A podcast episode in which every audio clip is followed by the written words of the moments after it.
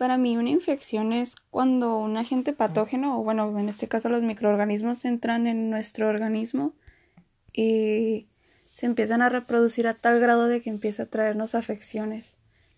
Y bueno, en mi caso el personaje de los que leí que más me gustó, que para mí fue como el más importante, fue William Halstead. Eh, no sé si se pronuncia bien. No sé si lo pronuncié bien, perdón.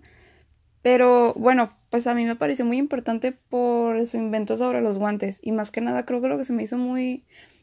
Ah, bueno, lo que más me gustó fue como la historia del por qué los inventó. Ah, que en ese entonces pues creo que estaba casado con una enfermera y ella por la forma en la que desinfectaban sus manos en aquel entonces eh, le trajo una enfermedad de dermatitis y pues él como por protegerla eh, creó lo de los guantes y pues ya más adelante empezaron a, a ser utilizados a, pues hasta el día de hoy eh, se les empezó a hacer costumbre a las enfermeras y luego ya posteriormente lo empezaron a introducir en, en los hospitales y así. Y bueno, pues para mí me parece muy importante porque, ah, bueno, como en el caso de los dentistas o de los doctores o de los médicos en general, al momento de hacer una revisión por lo general tienen que usar guantes, entonces pues es como una forma de protegerse a sí mismos, a proteger sus manos y pues bueno, para mí fue como el personaje que más aportó.